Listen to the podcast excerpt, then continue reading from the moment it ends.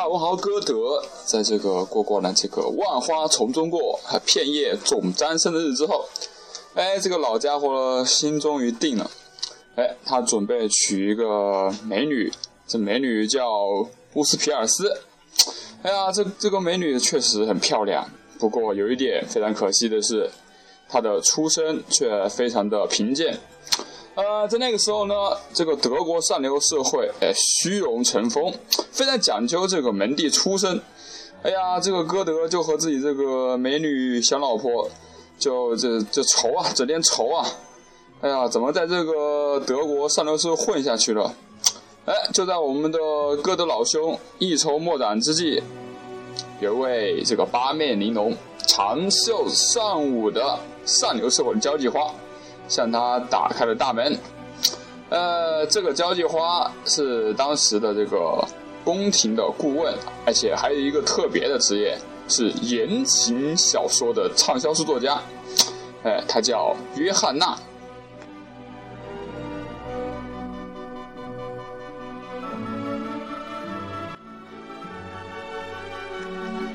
估计没多少人知道，是历史上有一个叫约翰娜的人。但是他的儿子很出名，名字叫做亚瑟。当然，你会觉得要叫亚瑟的人多了。他的姓可很有趣啊，叫叔本华。对，他就是这个约翰娜·叔本华，就是我们的这这期的主角的的妈妈。在此呢，请允许我代表全世界，嘿，我就代表一下哈。代表一下整个哲学界，代表一下众多对哲学感兴趣的人，感谢一下我们这位伟大母亲约翰娜·叔本华，因为她生了一个儿子叫做亚瑟·叔本华，同时也感谢约翰娜·叔本华的自私、冷酷、虚荣，使他的儿子一辈子都持续不断的憎恨女人。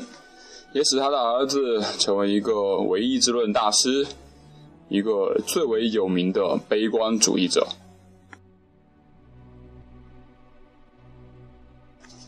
为了融入上流社会，我们的大文豪歌德呢是不断的出入约翰娜家的各种 party 啊，各种沙龙啊。当然，时不时的就有机会跟我们的小叔本华进行这个彻夜的交流。哎呀，交流完之后啊，就会对我们的这个女主人约翰娜去夸赞的。哎呀，哇，您的儿子啊，这个日后会有惊人的成就的。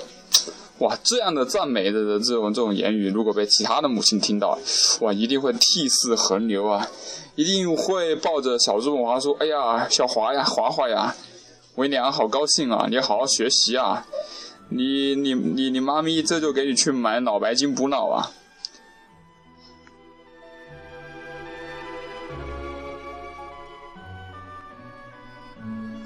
当然了，我们这位伟大的哲学家母亲，哎，还是很有个性，很与众不同的。这家伙听到这句话之后呢，不仅不高兴，反而怒从心头起。估计他当时是这样想的：一山不容两只虎，何况还是公和母。所以说，有一次在这个与儿子的这个争吵当中啊，他竟然将自己的亲生儿子小叔本华推下楼梯。哎呀！被推下楼梯的这个小叔本华，当时就眼中含着泪水，这个牙齿紧咬的双唇，向他母亲吼道：“死老太婆，你跟本少爷等着，终有一天你会因本少爷才留名青史的。”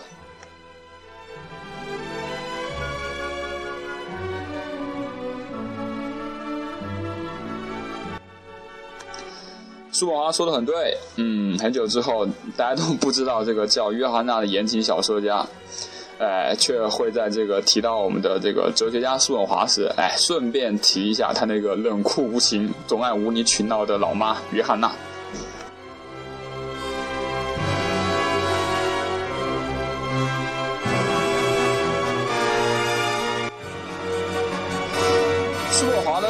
我们现在的观点来说的话，是个不折不扣的富二代。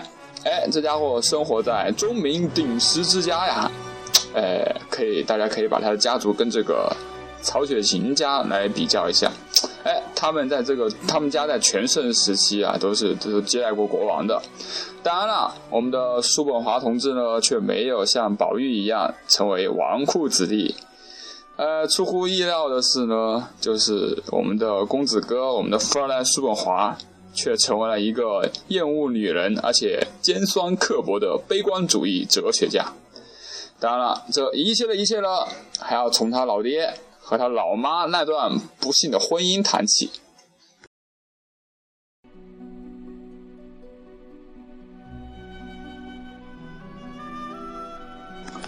呃，我们都知道女大三抱金砖，不过如果反过来呢？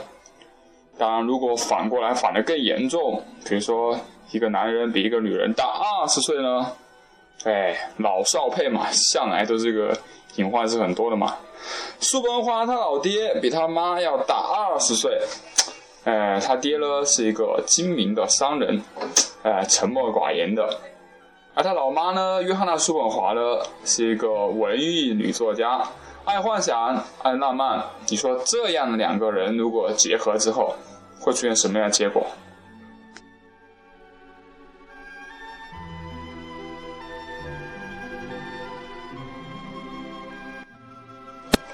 自然是老婆不爱丈夫，顺带着也不爱她和丈夫的一个结晶，也就是她的儿子。所以只热爱他觥筹交错的交际花生活。当然了，这里我们还要补充的是，这个叔本华家族呢是有这个精神病史的，他奶奶疯了，他两个叔叔也疯了，他爹呢也因为这个饱受抑郁症的折磨也自杀了，所以说他们一家都疯了。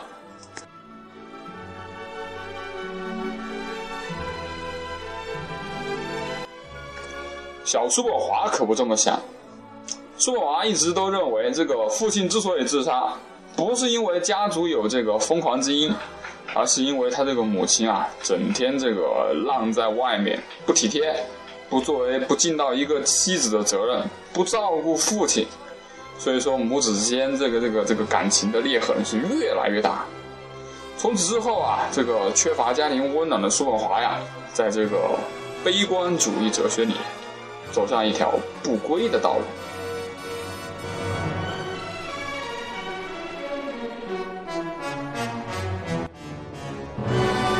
叔本华为后世津津乐道的，哎，这绕绕不开三三件事情。首先呢，第一件事情就是他的写了一本书，叫做《作为意志和表象的世界》。第二就是去诋毁女人。第三。就是马黑格尔是一个 shit。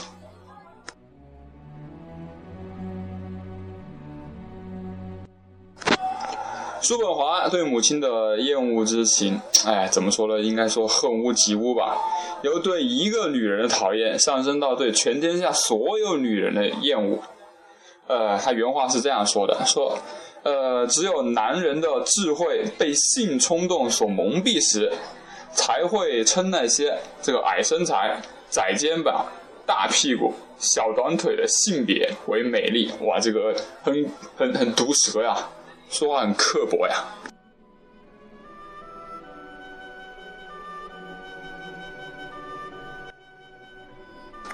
有一次，他和女邻居争吵，这家伙竟然一点都不 gentleman 的将这位女邻居推倒，结果导致这位女邻居伤残。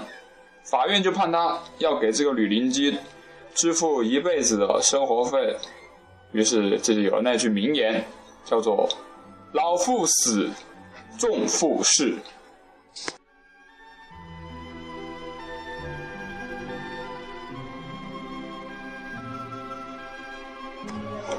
叔本华呢是非常非常讨厌黑格尔的，正所谓人生何处不相逢。一旦相逢就抽风。这个我们的叔本华同志呢，到柏林大学当老师的时候，黑格尔同志在柏林大学就是如日中天呐。哎呀，他的课上不仅仅这个座位上坐满人，而且过道上也站满了人。为了能和这个黑格尔分庭抗礼，哎呀，顺便证明一下自己的这个才华，我们的叔本华同志呢，很自负的将自己的课程排在和这个黑格尔同一时间段，结果这样的场景就出现了。黑格尔那边呢，门庭若市，这个门都快被挤爆了。结果叔本华这边呢，就冷冷清清的两三个学生。这个上课铃上课铃打响的时候，还有一个学生，哎呀，一脸通红的站起来跟老师说：“老师，不好意思，我走错教室了，我想去隔壁。”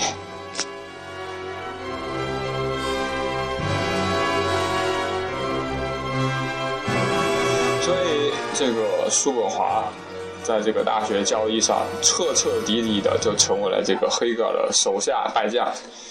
哎呀，一失败变成恨呐！从此以后，毒舌叔本华就开始骂黑格尔，而且一骂就骂上了瘾，什么江湖骗子啊，精神怪物呀，asshole 哲学呀。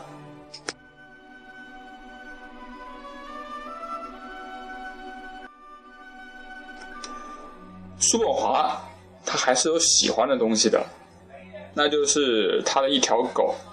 这家伙一辈子跟人处不来，和这条狗的感情却处得非常非常好，而且还给自己的狗取了一个很哲学的名字，叫做“世界精神”。肯定有人会说，这个哲学家就是不一样，大师就是大师。我家取狗名字叫旺财，人家却取名叫世界精神。哎呀，就是我只能说，这个苏文华是个高端黑啊！你知道吗？这个世界精神是黑格尔的专有术语。其实苏文华想表达的意思就是说，你那里最著名的这个概念，在我不就是我不过就是我一条狗。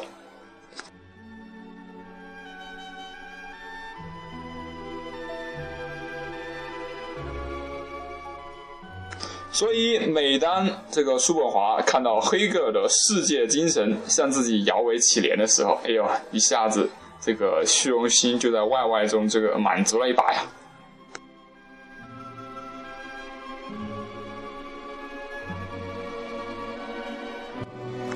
三十岁的时候，我们的叔本华写出了《作为意志和表象的世界》这本书。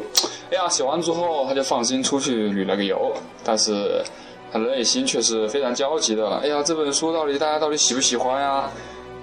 哎，结果没想到的是，既然没人搭理他，他的书完全卖不动呀。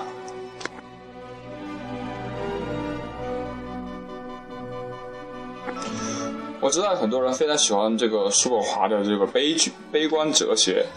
当然，我觉得倒不是因为这喜欢的人他们自己也命途多舛的一个感同身受，其实我觉得可能是因为太闲的缘故嘛，这个日子太平淡了，于是有了大把的时间和精力可以抱怨这个生活。正所谓少年不识愁滋味啊，为赋新词强说愁呗。当然，除此之外呢，大家喜欢叔本华，还是因为这个作为意志和表象的世界这本哲学书呢。其实就怎么说呢，就是大家都都能看懂，就是说唯一大家比较能够比较通俗的一本讲究哲学的一本书。这本书呃不晦涩，也没有很多很多的概念，像风格这个清晰明了，时不时还冒出一点小幽默。当然了，全文都是紧凑的围绕一个主题的。那就是世界的本质是意志，人生就是斗争，就是一部悲剧的苦难史。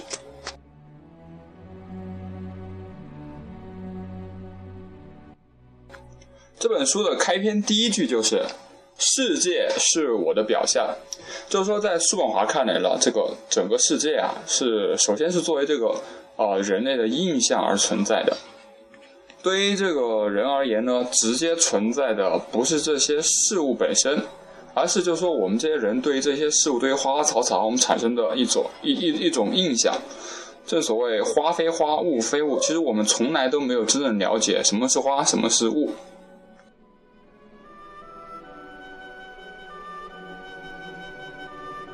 当然，这个世界上啊，这个除了表象之外，还有一种这个不依赖我们这个人的意识而独立存在的一种东西，这种东西叫做意志。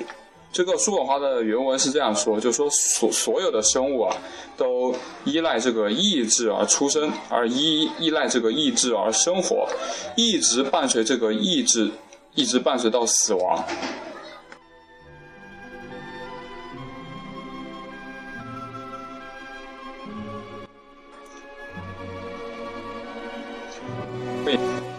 的意志，它饥饿了，那它就会把自己在这个世界上客体化出来，就反映上，比如说我们的肚子在咕噜咕噜的叫啊，呃，比如说这个意志它充满着性欲啊，这是这个他自己的鄙视啊，就是说这个生殖器官其实就是这个客体化的性欲，而这个意志呢，它总要把自己表现为一种可见的世界。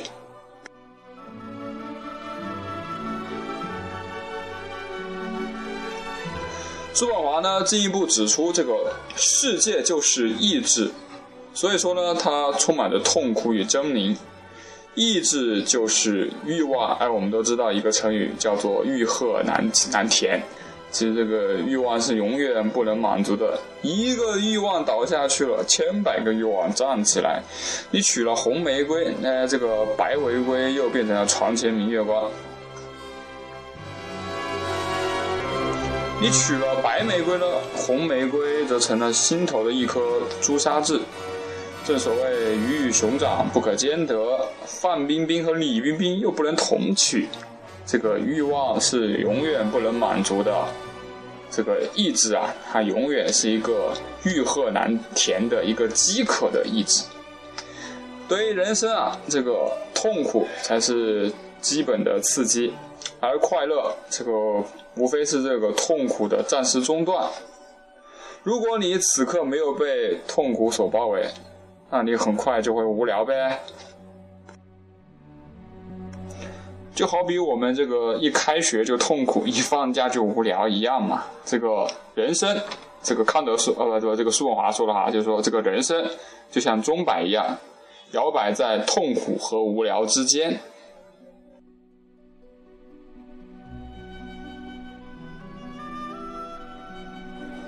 如果你的痛苦比别人多，呃，不是因为你感情丰富，喜欢悲天悯人，而是因为你比别人聪明。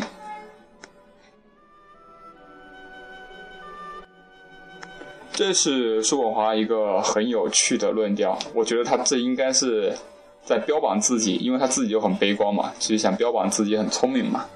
当然了，他也为此做了一点证明哈，就是说这个。最低等的生命啊，比如说一个小蚂蚁啊，或者一个小的这个原核细胞啊，它基本上都是感受不到痛苦，或者说感受的痛苦程度很少的。一个一一种生物或一个人，他越有智慧，那就他的痛苦就越多。哎呀，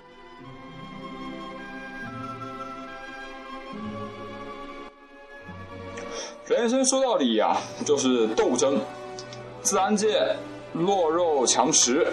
每一个物种都在为这个物质空间或时间而战斗，正所谓螳螂捕蝉，那么黄雀也在其后。而人世间呢，也是充满了斗争呀，互相互相争斗啊，互相打仗呀，所以说也就有了那么多的战场、牢房还有刑场。既然这个人生就是意志，意志就是斗争，那么意志也就是痛苦。那么，如何消除这个痛苦？如何摆脱意志呢？我们的叔本华同志提出了两条道路。第一，就是通过艺术审美来暂时的忘却痛苦。比如说，这个时候你可以多听点什么古典音乐啊，多多搞搞一些高艺术的事情啊，哎，这里暂时的来忘却这个痛苦。第二呢？就是通过理论和行动来彻底的摆脱痛苦。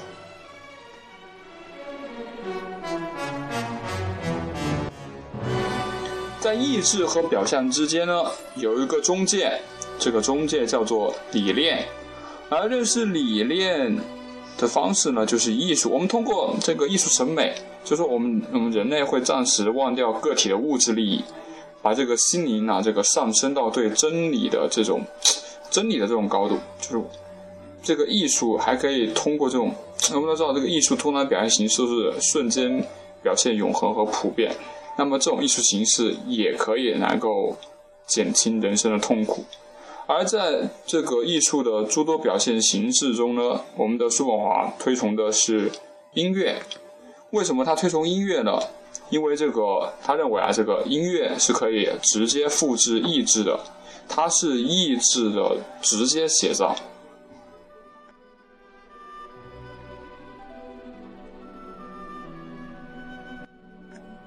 这个观点呢，也是深深的影响了后来的瓦格纳和尼采。当然，艺术对痛苦的消除就像一颗止痛药，它是暂时的。要彻底消除痛苦呢，你还得通过这个理论和实际行动。在理论上，意志就是欲望，那么欲望引起苦难，那么你这只有这个禁禁止这个欲望，提倡这个禁欲主义，你才能够去否定意志。其实我们我们中国的这个朱熹也有类似的观点，叫做存天理，灭人欲嘛。这个禁欲啊，就是要做到这个不近女色，千金散尽。这个印度教中的苦行僧其实就是对生命意志的彻底否定。就是说，这里我要再补充一下，就是叔本华对。印度教是比较推崇的，他认为印度教的教义是比较接近他的这个哲学理念的。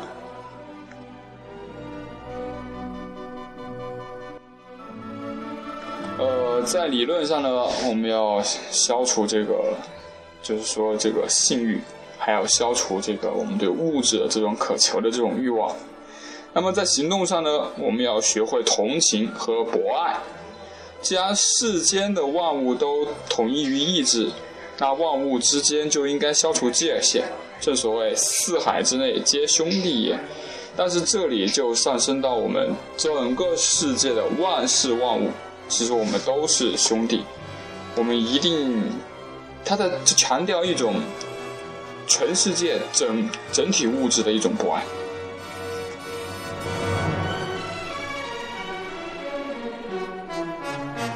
最直接的就是说，他他要求我们要同情所有生命中的苦难，把一切生命中的痛苦看作是自己的痛苦。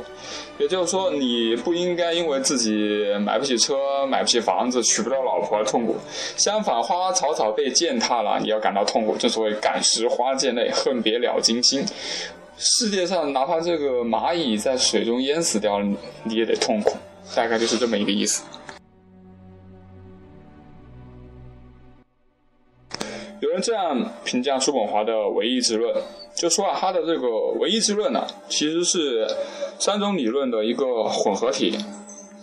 其一就是柏拉图的理念论，第二个呢就是这康德的物自体理论。哎，当然这个物自体，其实在叔本华这里就强调说，这个物自体就是意志。那么第三个呢，就是这个印度的这个印度教。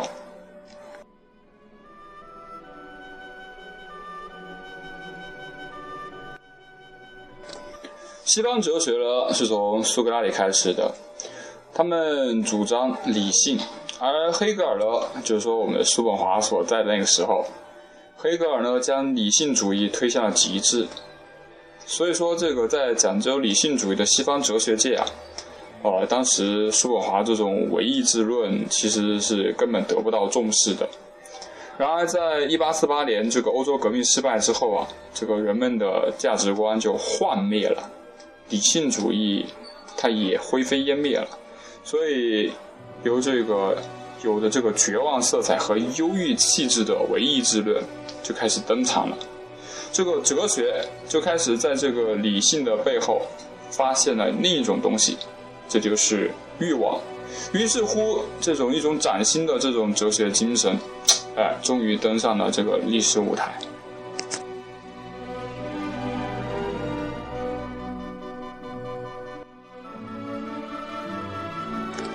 其实叔本华一辈子其实活得很辛苦的，除了这家伙嘴巴毒舌不招人待见之外，这家伙还是严重的自恋狂和这个被迫害妄想、妄想狂。这个叔本华这个讨厌所有人，但唯独是爱自己的。他反正认为只要自己这个做不成的事情，他就都认为是别人的错。比如说黑黑黑格尔这个比他要有名，他就说是因为他们都是骗子。他的书如果卖不出去，他就说是因为别人看不懂。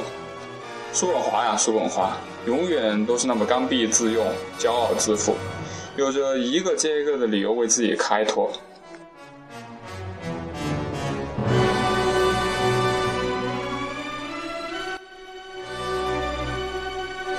这个被迫害妄想狂的叔本华呢，还觉得世界上所有人都有可有可能谋杀他，所以说他时时刻刻都提防着其他人。他睡觉的时候，他枕头旁边呃必定会有一把匕首或者是手枪。这个这个理发的时候呢，也是坚决不让这个理发师的剃刀靠近自己的喉咙的。这个值钱的东西啊，全部藏好，哎，这个藏书里啊，那个藏到墨水瓶里啊。所以。叔本华死后，不仅为后人留下了无穷无尽的这个哲学宝藏，还留下了一封用拉丁文撰写的这个财产藏宝图。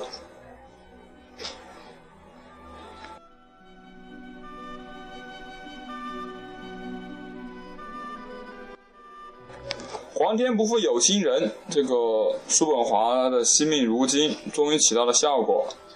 一八三一年，这个柏林鼠疫肆虐，叔本华的死对头黑格尔因为不幸染上了鼠鼠疫，不治身亡。这个苏本华呢，因为跑得快，就大难不死。正所谓大难不死，必有后福。这个苏本华呢，在黑格尔死后，渐渐开始走红起来。哎呀，真是多年媳妇熬成婆呀！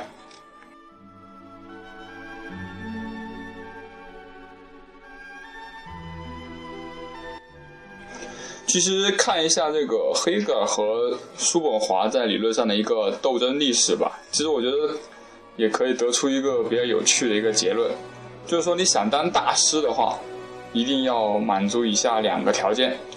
首先一个条件是充分条件，就是说你一定要有一定的学问。第二条件呢是必要条件，就是说你得活得长。等你就是说知道了解你的人，知道你底细的人全部都死了，全部都挂了，你就掌握了话语权了，你就成为大师了。其实这点在经济学界呢，不妨也可以将哈耶克和他的老对头凯恩斯做个比较嘛。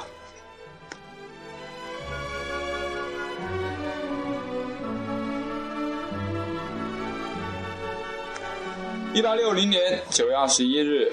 我们的毒舌男叔本华在吃完早饭之后，安静的，并且永远的闭上了嘴巴，永远不能再骂人了。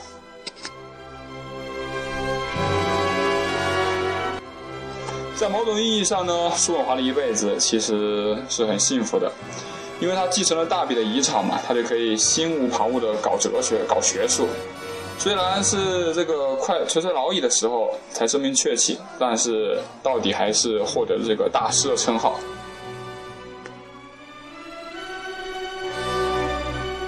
然而，叔本华又是不幸的，没老婆、没孩子、没家庭、没朋友，有妈等于没妈，舅舅不疼，姥姥不爱的，人缘又极差。唉，所以叔本华就是一个没有长大。一辈子都缺爱的小孩子。